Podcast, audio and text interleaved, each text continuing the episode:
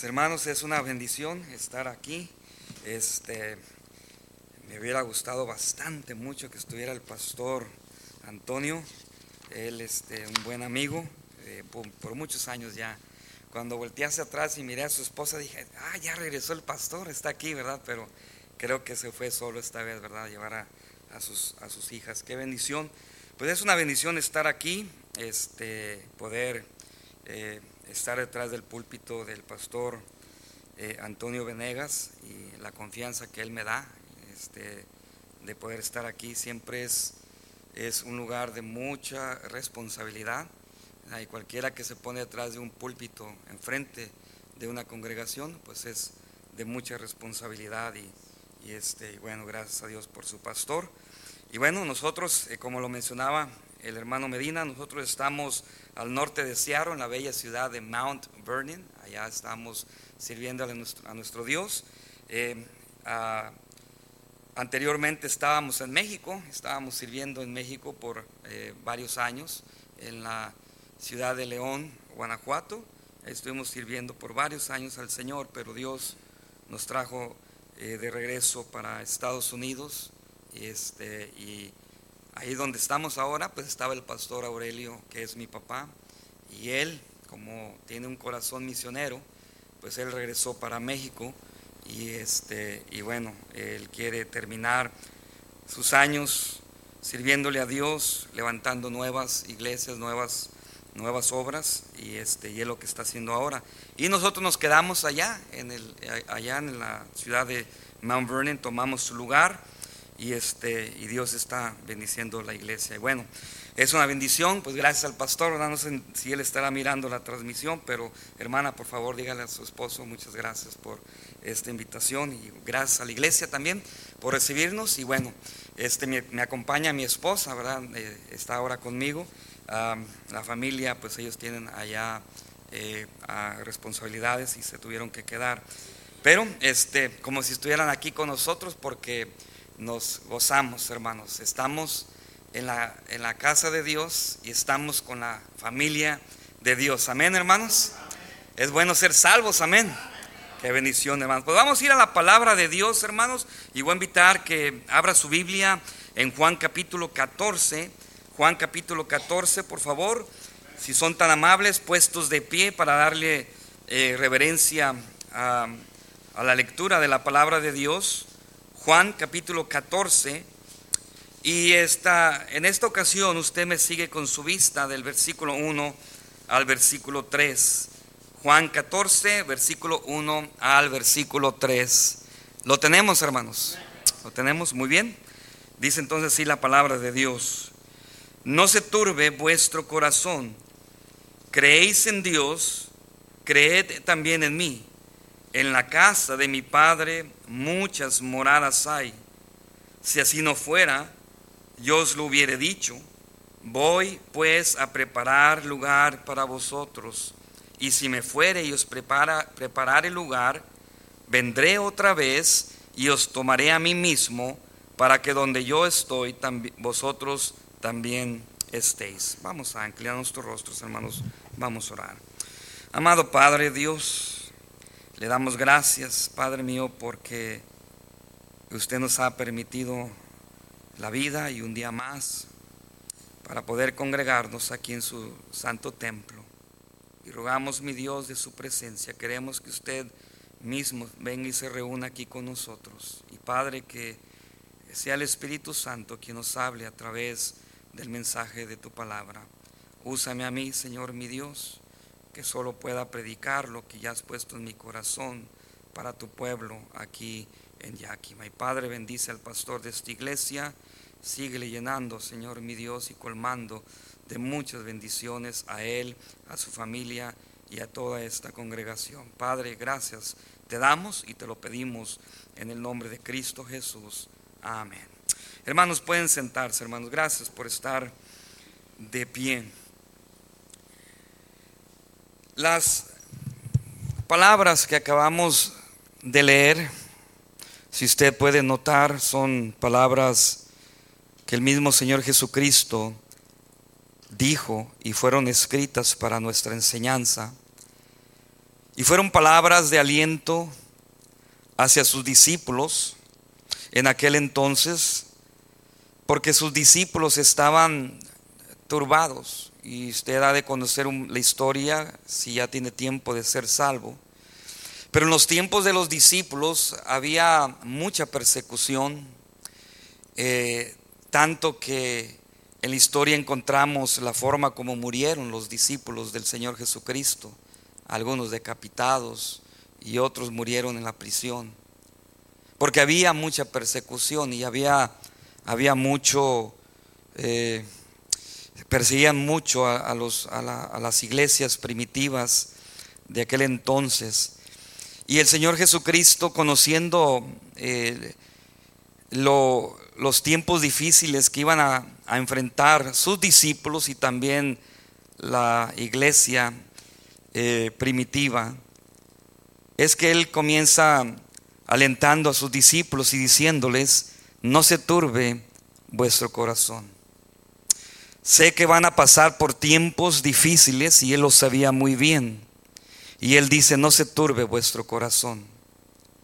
Él conociendo lo que venía también para su iglesia, al inicio de su iglesia en Hechos capítulo 2, cuando el Espíritu Santo vino y, y, comenzó, y comenzó a, predicarse el Evangelio por todas partes y comenzaron a, a dar inicio las iglesias del Señor Jesucristo, Él sabía bien que las iglesias iban a sufrir.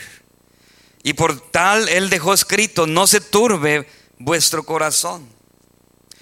A lo largo de la historia de la iglesia hemos, eh, eh, hemos conocido que eh, la iglesia del Señor Jesucristo no ha cesado de sufrir persecución, no ha cesado de sufrir aún hasta la misma muerte. Encontramos ya escrito en la historia, en los tiempos de la llamada Santa Inquisición, Cómo, dieron muerte a miles y miles y miles y muchas eh, y muchos fueron muertos de cristianos, personas muertas, muertas, porque ellos no negaron al Señor Jesucristo, ellos no le dieron la espalda a su fe, ellos continuaron con su fe cuando, cuando intentaron que renunciaran a su fe y que renunciaran al nombre de Cristo, ellos se levantaban y se quedaban firmes en su fe y no renunciaban al nombre de Cristo, hermanos, y por esta razón vino mucha persecución y vino mucha muerte, hermanos, a la iglesia del Señor Jesucristo. Y aún a esos hermanos que dieron muerte, aún cuando estaban muriendo, yo,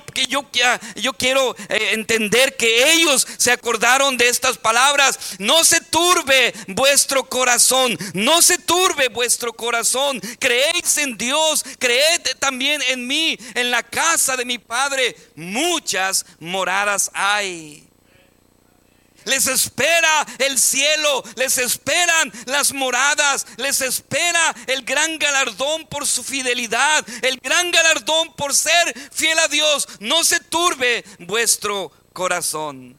Yo quiero pensar, hermanos, que muchos de los que murieron a causa de las persecuciones, ellos estaban pensando en las promesas del Señor Jesucristo. Y una de esas promesas, sin duda, yo creo que yo las pensaría también, es si yo llego a morir, si hoy me quitan la vida, será este, que voy al cielo y lo que me espera es mucho mejor. Pues me espera el cielo. Y el ver la, historia, hermanos, en la Biblia, hermanos, algunos ah, eh, este, ah, eh, partes en la Biblia que, nos que el Señor nos dejó escrito, hermanos, eh, que habla del cielo un poco, las calles de oro, hermanos, y, y un día todo fiel cristiano que ha sufrido, todo fiel cristiano que ha pasado por tribulación, pasado por tiempos de angustia y que ha, este, que, que ha padecido por esto, hermanos, un día estará en el cielo, un día estaremos en el cielo y esas calles de oro, hermano, un día tendremos el privilegio de andarlas y caminar por ellas, hermanos, dirigiéndonos hacia el trono de Dios para darle la gloria y la honra a Él, hermanos. Sí, hermanos, los discípulos sufrieron persecución. Ellos estaban sufriendo también porque ellos se iban a quedar sin el Señor Jesucristo y Él iba a regresar al cielo y estaban sufriendo. La iglesia cuando inició sufrió. Había mucha persecución en las iglesias de Jerusalén, en las iglesias de Macedonia, mucha, mucha, mucha, mucha persecución había. Y este, sin duda, hermanos, cuando miramos un poco la vida de la iglesia, nos damos cuenta, hermanos, de que aún en este tiempo que estamos, la iglesia, nuestro Señor Jesucristo, sigue sufriendo. Hermano, mire, nosotros venimos a este lugar y nos reunimos con el propósito de alabar y glorificar a nuestro Dios. Pero ¿cuántos de los que estamos aquí estamos cruzando por momentos difíciles en nuestra vida? Algunos quizás por la salud, otros quizás por problemas personales. Pero venimos aquí y nos reunimos aquí por la gracia de nuestro Dios. Estamos aquí, pero nos damos cuenta que muchos de los que estamos aquí, hermanos, y ahora me atrevo a decirlo también, que muchos de nuestros jóvenes que están presentes en nuestras iglesias, hermanos, aunque aparentamos tener, eh, eh, estar completamente contentos y felices y, que todo está bien en nuestra vida, hermano, pero, pero, pero hay mucho en la vida de un cristiano de un creyente, hermano, que, que trae aflicción a su vida porque tenemos un enemigo llamado Satanás que no está contento con la iglesia y es quien está encargado de venir y afligir la vida de todos los hijos de Dios.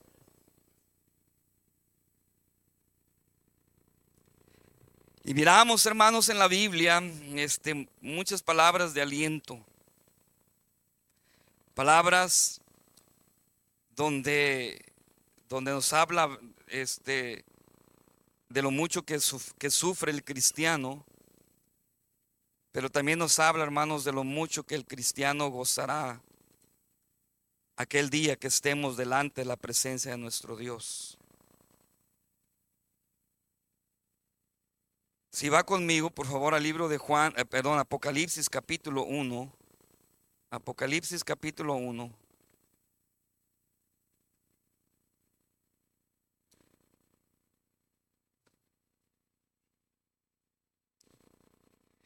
Apocalipsis capítulo 1 y voy a estar viendo, vamos a estar viendo algunos pasajes del libro de Apocalipsis.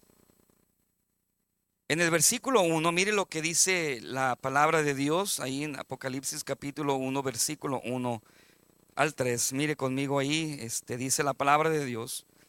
La revelación de Jesucristo que Dios le dio para manifestar a sus siervos las cosas que deben suceder pronto y la declaró enviándola por medio de su ángel a su siervo Juan, que ha dado testimonio de la palabra de Dios y del testimonio de Jesucristo, y note lo que dice aquí, y de todas las cosas que ha visto. Bienaventurado el que lee y los que oyen las palabras de esta profecía y guardan las cosas en ellas escritas, porque el tiempo está cerca. Con esto en mente, vaya ahí al capítulo 4, por favor, capítulo 4 del mismo libro de Apocalipsis, capítulo 4, versículo 1, sígame con su vista. Dice, dice aquí, después de esto miré, está hablando el mismo, el apóstol Juan, y he aquí una puerta abierta en el cielo. Y la primera voz que oí, como de trompeta, hablando conmigo, dijo, sube acá y yo te mostraré las cosas que sucederán después de estas. Y al instante yo estaba en el Espíritu, y he aquí un trono establecido en el cielo, y en el trono uno sentado. En la Biblia, hermanos, encontramos, encontramos lo que, lo que está sucediendo ahora en el, en el cielo y lo que sucederá en el cielo para cuando nosotros, la iglesia del mismo Señor Jesucristo, vaya al cielo. Tenemos la, bendición, hermanos, de que, de que el mismo Dios le complació eh, llevar en el Espíritu a, a uno de sus apóstoles y llevarlo al cielo. Llevarlo, llevarlo y mire, mire, ¿A dónde lo llevó? El, mismo Espíritu lo llevó hasta estar frente al mismo trono de Dios. Y era, escúcheme bien esto, hermanos, para dar testimonio, para dar testimonio, para venir y regresar y dar testimonio de las cosas que han de venir, de las cosas que le espera al cristiano cuando vaya al cielo, de las cosas que nos espera a la iglesia cuando vayamos al cielo, hermano. Lo que ha de venir, hermano, está escrito en su palabra para que usted y yo podamos alentarnos en esta vida que estamos tanto batallando, que estamos tanto sufriendo, hermanos, que hay tanta eh, eh, turbación en nuestro corazón, hermano, por las cosas del porvenir. Hermano, Dios nos deja escrito lo que un día va a suceder en el cielo para la misma honra y la gloria de su nombre, hermanos. En la Biblia encontramos, hermanos, y este mensaje es precisamente para aquellos que están en los caminos de Dios y que por servirle a nuestros Dios, hermanos, están sufriendo la persecución, están sufriendo el rechazo de la gente, están sufriendo el mismo maltrato, quizás de los mismos eh, este, familiares, la misma familia. Para, para ellos, hermanos, es el mensaje de aliento que recordemos lo que está por venir hermanos, que se encuentra en el cielo. Mire, hermano, vaya rápido conmigo a Apocalipsis capítulo 20, por favor. Apocalipsis capítulo 20, hermano. No sé si hay una agüita por ahí. Sí. Apocalipsis capítulo 20, por favor. Sígame ahí con su vista en el versículo 1. Vi a un ángel que descendía del cielo con la llave del abismo Quiero recordarles que esto estaba sucediendo, todo esto estaba sucediendo mientras el apóstol Juan estaba en visión en el cielo. Vio un ángel que descendía del cielo con la llave del abismo y una gran cadena en la mano. Y prendió al dragón, la serpiente antigua, que es el diablo y Satanás, y lo ató por mil años.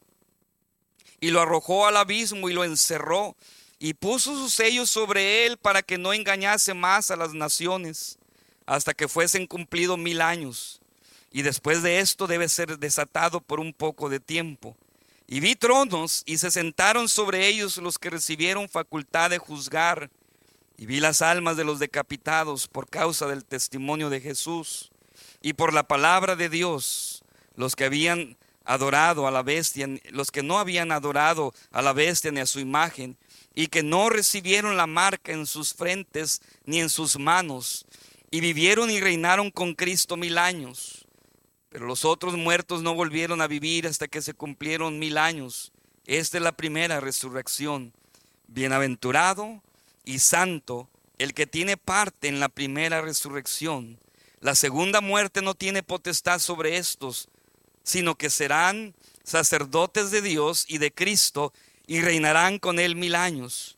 Cuando los mil años se cumplan, Satanás será suelto de su prisión y saldrá a engañar a las naciones que están en los cuatro ángulos de la tierra, a Gog y a Magog, a fin de reunirlos para la batalla, el número de los cuales es como la arena del mar. Y subieron sobre la anchura de la tierra y rodearon el campamento de los santos y la ciudad amada. Y de Dios descendió fuego del cielo y los consumió. Versículo 10 dice, y el diablo que los engañaba fue lanzado en el lago de fuego y azufre, donde estaban la bestia y el falso profeta, y serán atormentados día y noche por los siglos de los siglos.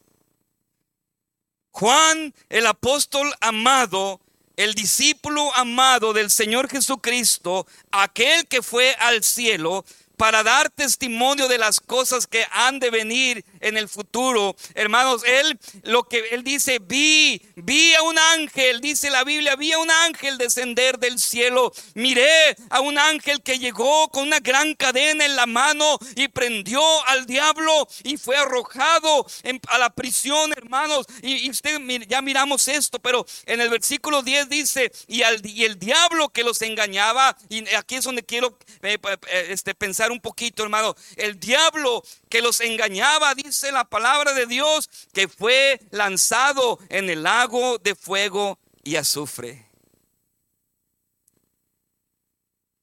Lo que realmente, hermanos, vio el, apóstol cuando estuvo, estuvo, delante del trono de Dios y que estuvo delante, hermanos, de la presencia de Dios. Lo que realmente miró, escuche bien esto, hermanos, miró que, que era el cielo era un lugar, hermanos, ya de regocijo, un lugar donde verdaderamente vamos a unirnos para regocijarnos sin tener que tener temor, sin tener que, de tener que desanimarnos un lugar de regocijo porque el mismo diablo será castigado. Él será lanzado al lago de fuego para sufrir para siempre. Jamás, hermanos.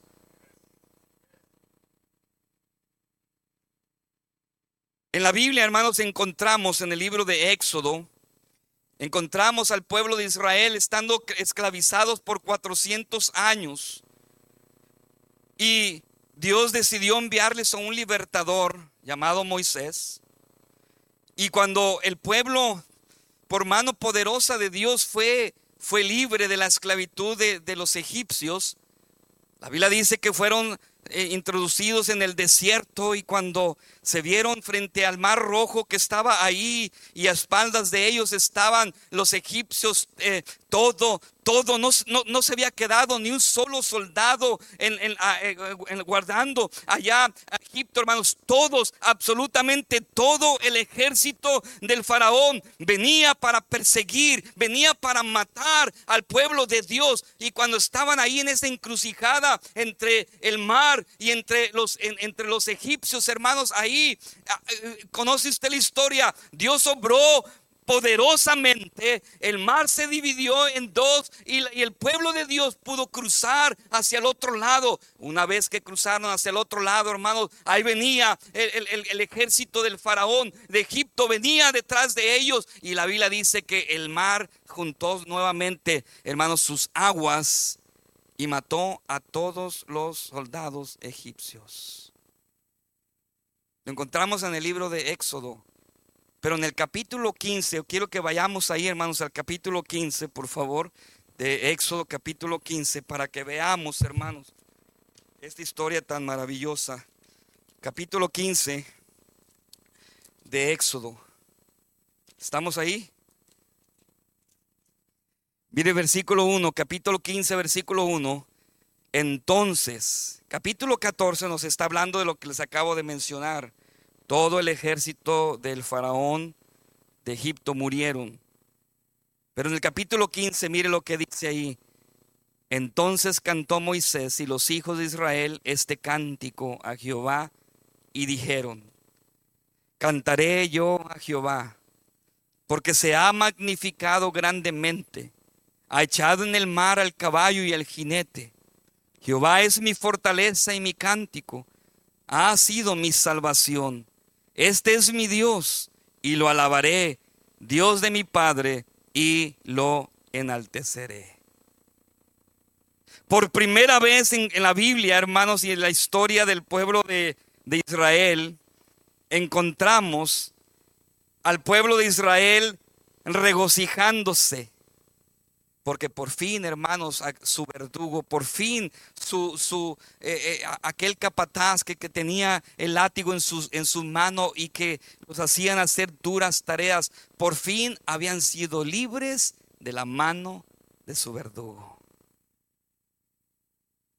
Oh, hermano, escuche bien esto, usted que es del pueblo de Dios, algún día Escuche bien esto, usted hermano que está sufriendo por ser un cristiano, a usted que lo han abandonado porque prefirió eh, eh, aceptar a Cristo en su corazón, usted hermano que a, quien se burlan, de quien se burlan usted, que hermano que ha recibido tanto rechazo, tanto maltrato, un día, hermano, la palabra de Dios nos enseña que un día glorioso usted y yo también vamos a cruzar ese río, vamos a cruzar esa, esa línea hermano, donde lo único que vamos a esperar es el, es el, hermano, el tiempo de felicidad, el tiempo glorioso, hermano, porque estaremos en el cielo, hermanos. Y el diablo será castigado. Sí, hermano, mire, Satanás ya no reina, Satanás ya no, ya no, ya no es el Dios, será más el Dios de este, de este mundo, hermano. Un día cuando la iglesia sea arrebatada y vaya al cielo, ahí no va a estar el acusador llamado Satanás. Aquel que acusa a la iglesia, hermanos. Aquel que no quiere que la iglesia continúe. Aquel que quiere destruir la iglesia. Aquel que se presenta como un lobo, como un, como un oh, eh, león, perdón, que está listo para eh, desmenuzar a su presa, hermano. Ya no estará el diablo allá en el cielo. Es una garantía que Dios nos da, hermanos. Sí, todavía tenemos al verdugo. Sí, todavía está haciendo, hermano, eh, este mucho, mucho daño a la vida de muchos dentro de la iglesia. Sí, hermano, pero un día, no, un día nos vamos a librar de aquel que miente, de aquel que engaña, de aquel que quiere desanimar al pueblo de Dios, de aquel que quiere verlo, hermano, con, con lágrimas y destruir su vida, hermano. Un día vamos a cruzar esa línea, esa división y un día, hermanos, estaremos en el cielo.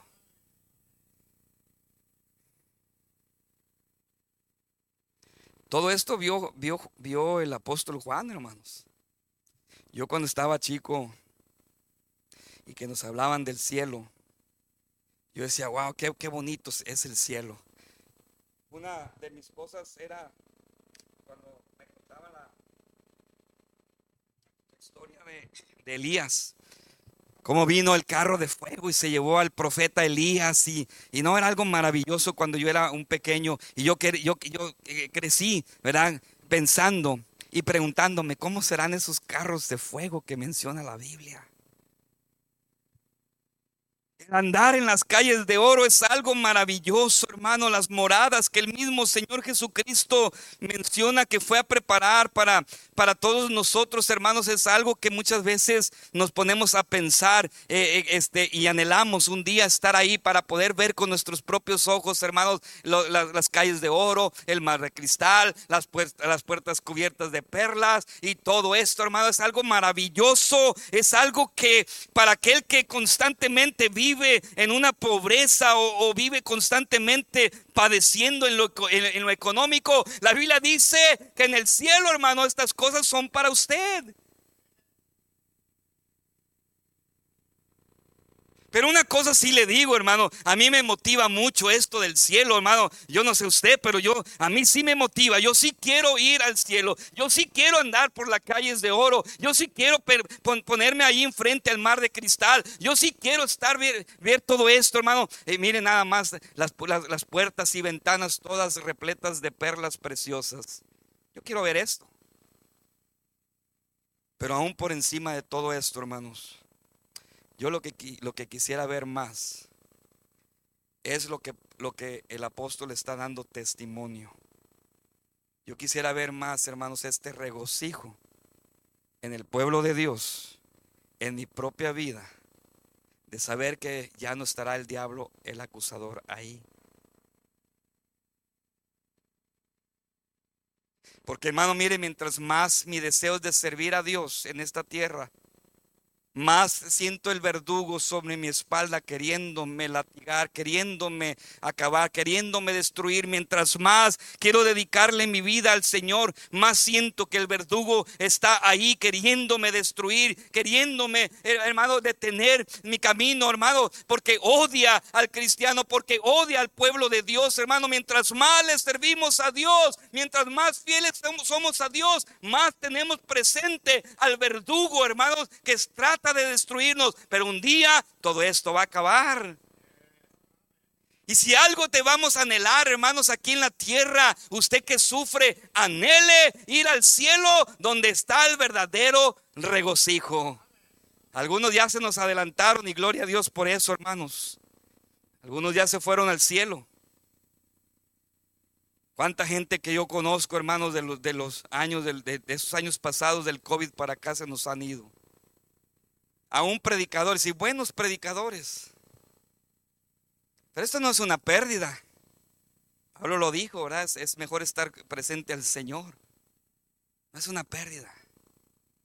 Es una ganancia, hermanos, porque ellos ya, ya, ellos ya están en el cielo y ahora están gozando de una libertad sin un, sin un verdugo, sin un diablo que está, que está tratando de destruir, hermano. Allá está la verdadera paz, el verdadero gozo.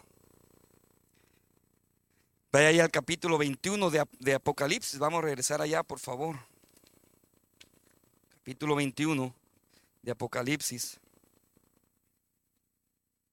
Vamos a mirar qué más vio el apóstol Juan para testimonio nuestro, hermanos. ¿Qué más vio el apóstol Juan? Capítulo 21, versículo 27. ¿Qué más vio? Si nos agarráramos a hablar del, versículo 1 en adelante, pues no terminaríamos, ¿verdad? No, se nos va el tiempo, pero vamos a brincarnos hasta el versículo 27, capítulo 1, versículo 27. Dice ahí, no entrará en ella ninguna cosa, ¿qué, qué dice ahí hermanos? Inmunda, o que hace abominación y mentira, sino solamente los que están inscritos en el libro de la vida del Cordero. La Biblia está diciendo lo que Pablo, perdón, lo que Juan miró, lo que Juan vio para testimonio de, de las cosas que han de venir y las cosas que están en el cielo. Lo que, lo que Juan estaba viendo, hermano, es un lugar no solamente de regocijo, porque ya no está el diablo ahí, ya no está el acusador, ya no está el verdugo en el cielo, hermano, y este y, hay completa felicidad en el cielo. Pero también, hermano, lo que lo que Juan el apóstol amado miró, hermano, era un lugar libre de Satanás, pero un lugar libre de pecado. Y mire, hermano, qué gran alivio tiene que ser para nuestras vidas el saber que hay un lugar que está libre de pecado, hermanos.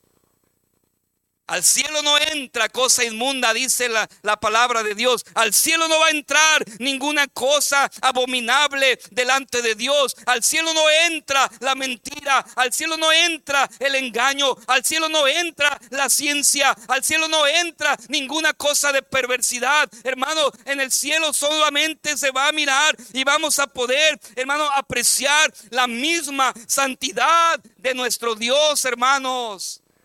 Y tiene que ser un lugar de alivio porque mire usted, hermano, usted no puede ocultarlo, no puede esconderlo de Dios, hermano. Todos tenemos problemas con el pecado. Usted tiene problemas con el pecado. Yo tengo problemas con el pecado. ¿Cuántas vidas han sido destruidas, hermano? Usted, tiene tiempo en la iglesia, puede, puede, puede eh, eh, este, pensar en este momento. ¿Cuántas vidas han sido destruidas a causa del pecado? Familias buenas que un día estuvieron sirviendo, que un día estuvieron cantando, incluyendo que un día estuvieron predicando detrás de este púlpito, hermanos, han sido destruidas por el pecado. Todos batallamos con el pecado, hermano. Mire, nos presentamos en la, dentro de la iglesia, hermano, y, lo peor de todo es aparentar algo que verdaderamente no lo somos porque estamos batallando con el pecado, mis queridos hermanos. Aquel que mentía, no me diga que todavía no batalla con la mentira. Aquellos que tenían mal carácter antes de ser salvos y entregarle su vida al Señor. No me diga que usted todavía no, no, no tiene dificultad, hermano, con su mal carácter. Todos sufrimos, hermanos, a causa del pecado. Y la Biblia nos dice, hermano, la palabra de Dios nos enseña que todo eso va a terminar cuando nos vayamos y estemos en el cielo, cuando el Señor Jesucristo venga por su iglesia, hermanos, todo eso va a terminar porque la palabra de Dios dice lo que Juan vio, que en el cielo no hay pecado.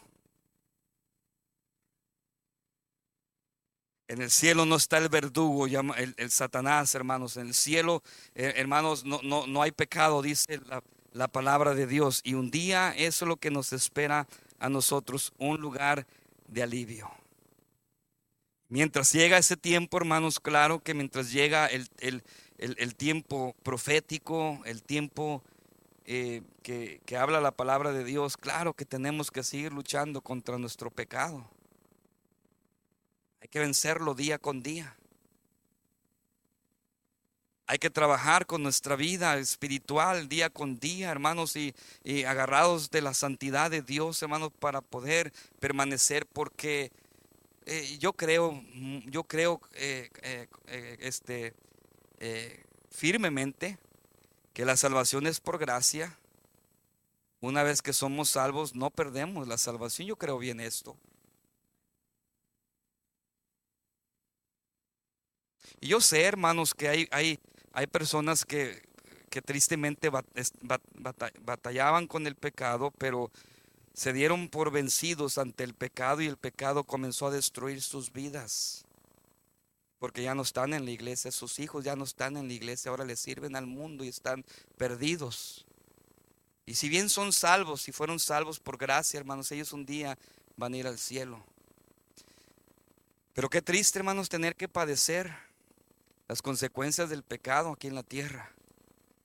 Cuando podemos, nosotros podemos eh, prevenir las consecuencias del pecado si tan solo confiamos en Él. Jesucristo dijo, no se turbe vuestro corazón, Cree, creéis en Dios, creéis en Dios, creed también en mí. Pero un día que lleguemos al cielo, hermanos, será un día, será un día de, de alivio. Hasta entonces yo voy a poder descansar de estar batallando contra mi propio pecado entonces yo voy a poder respirar profundamente y decir, la hice. Gloria a Dios.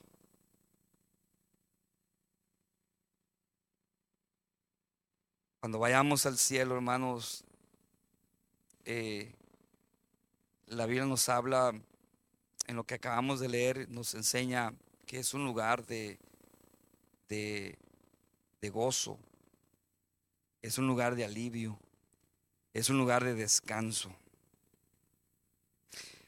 ¿Sabe que con, estaba yo pensando esto en esta mañana? ¿Cómo mi, mi mayor batalla que yo tengo, hermanos, no es contra otra persona? Mi mayor batalla que yo tengo es contra mí mismo.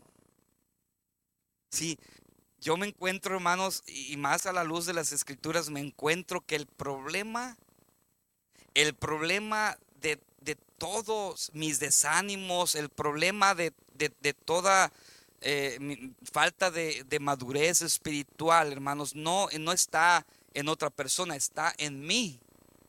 Eh, y esto me enseña que yo tengo un problema conmigo mismo. Yo tengo un problema con mi carne. Porque yo he encontrado ahora, hermanos, que, que, eh, a, mi persona, eh, a, mi carne, le gusta el mal y no le gusta el bien. Yo he encontrado, hermanos, que las veces que yo he tropezado, o las veces que yo he caído, hermano, es por mi propia carne, es por mi, por mi, propia vida, hermano, y tristemente llena de, egocentrismo, hermano. he visto, hermano, y he llegado a la conclusión que yo tengo un problema con mi propia carne. Y si yo tengo un problema con mi propia carne, hermanos, yo quiero pensar que todos tenemos un problema con nuestra carne. Todos tenemos un problema con nuestra carne, hermanos, y es hasta entonces que lleguemos al cielo que terminará el problema de nuestra carne, hermano, y, habrá ese, ese alivio. Mire un poquito atrás, hermano, Primera de Juan, capítulo 3, por favor, ahí atrásito, Primera de Juan, capítulo 3, versículo 2. Amados, ahora somos hijos de Dios y aún no se ha manifestado lo que hemos de ser. Pero sabemos que cuando Él, hablando del Señor Jesucristo, se manifieste, seremos semejantes a quién, hermanos? A Cristo Jesús, hermanos, porque le veremos tal como Él es. Una promesa que tenemos, hermanos, para todos los que, los que estamos en Cristo y que en esta vida estamos batallando con nuestra propia carne, que estamos batallando con el, con el pecado que hay en nuestra carne. Dice la palabra de Dios, hermano, que un día, hermano, esto terminará, porque cuando vayamos al cielo, nuestros cuerpos serán transformados y seremos, hermanos, tal como Él es, hermanos. Y esta es la promesa que tenemos del mismo Señor Jesucristo. Ya mi carne no me, va me, dará más lata. Ya mi carne no me hará tropezar más. Mi carne no me hará caer más. Mi carne no me hará, hermano, ceder a las tentaciones como hoy en día lo estamos haciendo, hermano, cayendo eh, ante algunas tentaciones, hermano. Un día, hermano, que el Señor Jesucristo va a transformar mi vida y seré tal como Él es. Filipenses capítulo 3, por favor. Filipenses 3, versículo 20 también lo dice ahí. Filipenses 3:20 dice la palabra de Dios ahí. Mas nuestra ciudadanía está en los cielos, de donde también esperamos al Salvador, al Señor Jesucristo. Y mire lo que dice el versículo 21, el cual transformará el cuerpo de la humillación nuestra para que sea semejante al cuerpo de la gloria suya. Y no por nuestro poder, hermanos, no, sino por el poder con el cual puede también sujetar a sí mismo todas las cosas. Un día nuestro yo, un día nuestro cuerpo, nuestra carne será perfeccionada.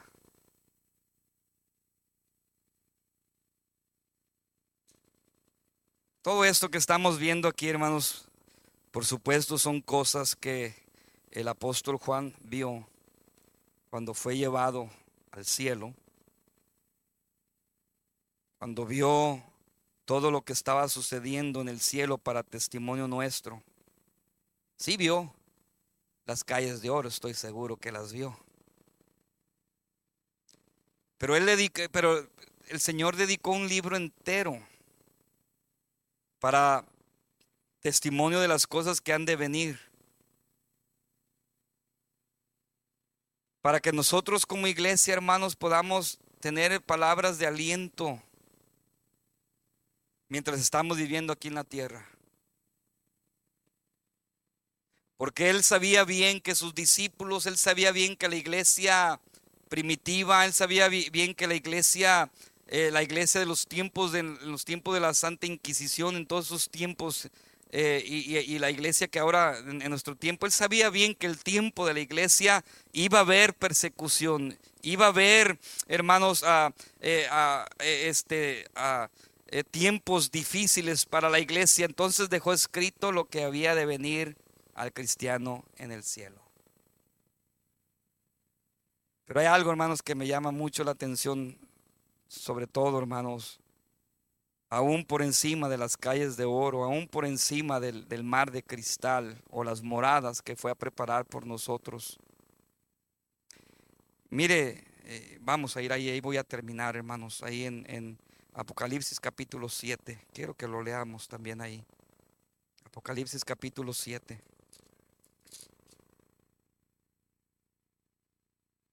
Apocalipsis capítulo 7. Y dice allá en el versículo 9, Apocalipsis capítulo 7, versículo 9, después de esto miré, y he aquí una gran multitud, la cual nadie podía contar, de todas las naciones y tribus y pueblos y lenguas que estaban delante del trono y en la presencia del Cordero, vestidos de ropas blancas y con palmas en las manos y clamaban a gran voz diciendo, la salvación pertenece a nuestro Dios que está sentado en el trono y al Cordero.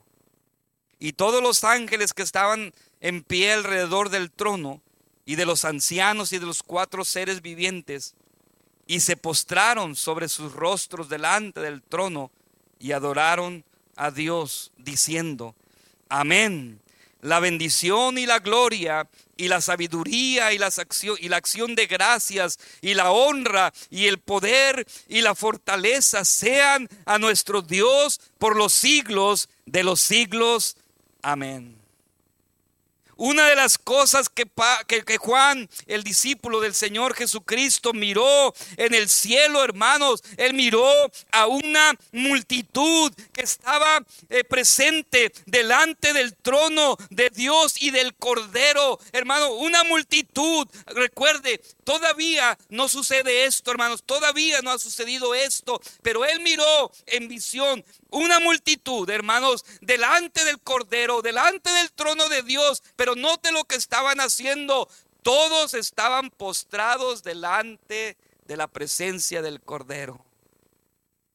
No había ni una sola alma ahí de pie. Todos estaban postrados, dándole reverencia, dándole la honra y la gloria al Cordero y diciéndole, tuya es la salvación. Yo estoy aquí porque fui, salvo, porque tú, porque tú viniste, fuiste al cielo, hermano. En el cielo, hermano, hay reverencia. En el cielo se postran delante del Cordero, hermanos. Qué bendición por eso, hermano. Si algo, hermanos, a mí me alienta es precisamente que un día voy a estar delante del Cordero, hermano. Mire, hoy, precisamente hoy en estos tiempos, cómo nos cuesta trabajo doblar nuestras rodillas delante del Cordero.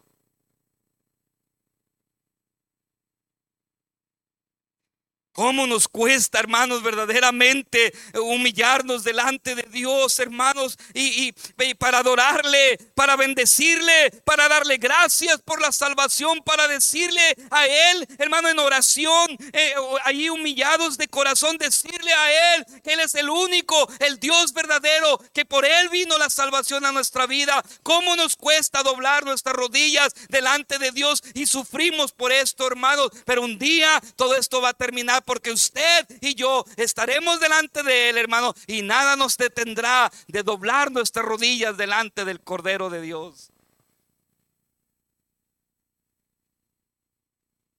Juan dice, miré una multitud. Yo creo que con el poder de Dios, hermanos, yo estoy seguro y convencido que cuando Juan miró esta multitud, una gran multitud, yo estoy seguro y convencido que Él me vio a mí ahí. Estoy seguro y convencido que cuando Juan estaba paseando su mirada por toda esa multitud, ahí estaba yo, en medio de esa multitud. ¿Cómo no vamos a darle gracias y la honra y la gloria a nuestro Dios? Porque nos ha salvado, hermanos. No hay otro camino al cielo, lo dijo en capítulo 14, versículo 6, para ir al Padre. No hay otro camino al cielo solamente a través de Jesucristo, solamente a través del Cordero. Es que vamos al cielo, es que vamos a ir allá y es que vamos a poder mirar el gozo en el cielo, la santidad en el cielo, eh, este, un, cielo sin el, sin el acusador, hermano, un cielo donde habrá paz. No solamente esto, sino que vamos a tener una oportunidad de arrodillarnos delante del Cordero, hermanos. Todos, todo esto, hermanos, son cosas que esperan al Hijo de Dios, a la iglesia. Por eso dice, hermano, y vamos a regresar a, a Juan 14 y vamos a terminar. Juan capítulo 14. Dice ahí nuevamente, no se turbe vuestro corazón. Aunque estamos pasando por tiempos difíciles, por persecución, la iglesia está pasando por tiempos difíciles. Tantas nuevas leyes que están. Y sabe que todas estas leyes nuevas que están en los gobiernos, nuestros gobiernos están eh, aceptando. Sabe que todo esto es, está detalladamente, detalladamente elaborado por el diablo para destruir a la iglesia. El mundo sin Cristo no lo ve así. Pasan una nueva ley y, y lo ven todo normal. Que ahora dos hombres se pueden casar o que dos mujeres se pueden casar. Uf, lo ven normal. Y hay de aquella iglesia que no quiera casar, que se oponga a casar. Hay de aquellos que, se, que, hablen mal en contra, hermanos, de alguna de las leyes eh, que, que el gobierno mismo está haciendo, porque entonces viene la dura persecución. El mundo en el cual vivimos nosotros, hermanos, está diseñado por el diablo para destruir la iglesia, para que no haya, mientras estamos aquí en la tierra, adoración al verdadero Dios. Él no quiere que la iglesia venga a adorar a Cristo. ¿Y cómo lo va a lograr, hermano? Es a través de la persecución, a través de los tiempos difíciles, hermanos, que el diablo que el diablo pone en la vida de cada uno de nosotros. Por eso el Señor Jesucristo dijo, no se turbe vuestro corazón. Si decimos creer en Dios, si decimos creer en su palabra, pues más vale que creamos en el Señor Jesucristo. Y más vale que consigamos confiando en Él y en su palabra, hermanos, para permanecer a salvos y no ceder y no caer ante las, ante las, eh, las trampas de Satanás. Si bien, hermanos, en esta vida, yo no vengo aquí para garantizarle que si usted se hace más cristiano, más espiritual, perdón, este, eh, que se va a librar de la persecución. No, no, no eso, eso sería una mentira y un engaño. Y sabe que la verdad es que si nos hacemos más, si nos acercamos más a Dios y crecemos espiritualmente, más persecución vamos a tener. Pero todo depende, hermanos, si la iglesia continúa creyendo en Dios, confiando en su palabra y en sus promesas, que seremos libres de todas estas consecuencias. Pero el, el punto principal es esto, hermanos. Hay que sufrir mientras estamos aquí en la tierra como cristianos, como hijos de Dios, como pueblo de Dios. Hay que sufrir. Siga sufriendo. El día de mañana cuando alguien venga para que usted niegue su fe o, o usted niegue a Cristo, hermano, usted siga siendo fiel a Dios. Algún día todo esto en el cielo va a terminar. Vamos a, vamos a orar, hermanos, vamos a inclinar nuestros rostros, vamos a ponernos, vamos a ponernos de pie, hermanos, vamos a orar. Amado Padre Dios,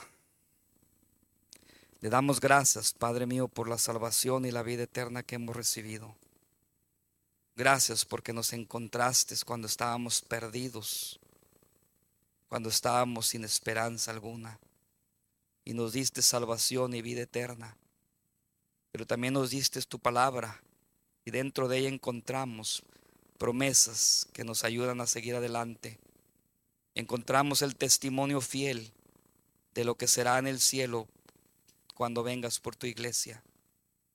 Padre, ayúdanos a mantenernos firmes, creciendo, constantes en tus caminos, haciéndole frente al enemigo, porque seguramente vendrá para tratar de destruirnos y desanimarnos. Ayúdanos, Señor mi Dios, para que esta iglesia pueda continuar fiel en tus caminos, sabiendo que un día, Señor, estaremos en el cielo, gozando de lo, de lo que viene eh, para tu pueblo. Padre, bendícenos, Señor mi Dios, y bendice esta invitación. Así con los rostros inclinados, ojos cerrados. Si Dios ha tocado su corazón, hermano, hermana, quizás usted está sufriendo por algo. Quizás sea algún rechazo, algún abandono de alguien. O quizás sea simplemente en la salud, está sufriendo. ¿Por qué no vienes a Cristo en esta mañana? La invitación está abierta. El Señor Jesucristo nos ha dicho, no se turbe vuestro corazón, no se turbe vuestro corazón. Creéis en Dios, creed también en mí. ¿Por qué no vienes al altar? La invitación está abierta. Si Dios ha hablado a tu corazón, ven al altar. Ven al altar y dobla tus rodillas delante del Cordero. Ven y dile, Señor, gracias. Gracias por la salvación que me has dado. Yo no merecía ser salvo. No merecía tener esa, esas promesas, pero tú has dado tu vida para salvarme a mí. Gracias. Ven, la invitación está abierta, ven. Si tú ya eres un, hijo de Dios, ven, dobla tus rodillas delante del Cordero. Ven a Cristo. Quizás hay alguien aquí en esta mañana que no es salvo, que aún no ha recibido a Cristo como su Salvador personal. ¿Quién pudiera decir con su mano levantada, pastor, yo no soy salvo? Yo no, no, no sé si soy salvo, pero a mí me gustaría recibir a Cristo como mi Salvador personal. ¿Pudiera usted levantar su mano? Pudiera, yo quiero ser salvo. Ya tenemos a un caballero, amén. Amén, gloria a Dios. Yo quiero ser salvo. Yo quiero que mi nombre sea inscrito en el libro de la vida. Yo quiero que en aquel día estar en medio de esa multitud que honra y glorifica a Dios. Quiero, estar, quiero ser salvo. Levanta tu mano. Yo también quiero ser salvo. Yo también quiero conocer a Cristo como mi Salvador personal. Tengo mucho conocimiento de este mundo. Sé de leyes, sé de cosas, sé de historia, pero no sé de la salvación en Cristo Jesús. Levanta tu mano. Déjame orar por ti alguien con su mano levantada. Quiero ser salvo. Quiero recibir a Cristo como mi Salvador personal. Alguien más.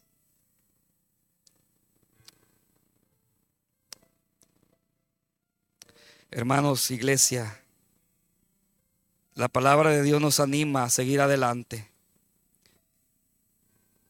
Porque sin duda el día de mañana se presentará nuevamente el verdugo, el diablo, para tratar de destruirnos. Usted siga fiel a Dios. Hermanas, ustedes sigan fiel a Dios, sirviendo a Dios. Sigan siendo fieles a Dios, obedeciendo la palabra de Dios. Varones, no hay mayor dicha y mayor bendición que hacer frente a todas estas artimañas del diablo. No hay mayor no hay mayor seguridad para la familia que un varón que se postra de rodillas por amor a su familia. Siga siendo fiel a Dios, aunque vengan los tiempos difíciles. Vamos a orar. Padre, gracias le damos, Señor mi Dios, por su palabra. Gracias por esta iglesia. Bendice esta iglesia, Padre mío, y derrama el poder del Espíritu Santo sobre cada uno de mis hermanos en Cristo. Padre, solo tú conoces el corazón. Tú conoces la vida de cada uno de los que estamos aquí. Bendícenos pues, Señor mi Dios. Bendice al pastor Antonio. Bendice a su esposa, a su familia, a sus hijos. Y Padre, nunca te apartes de esta iglesia, Señor mi Dios. Y te lo pedimos todo esto en el nombre de Cristo Jesús. Amén.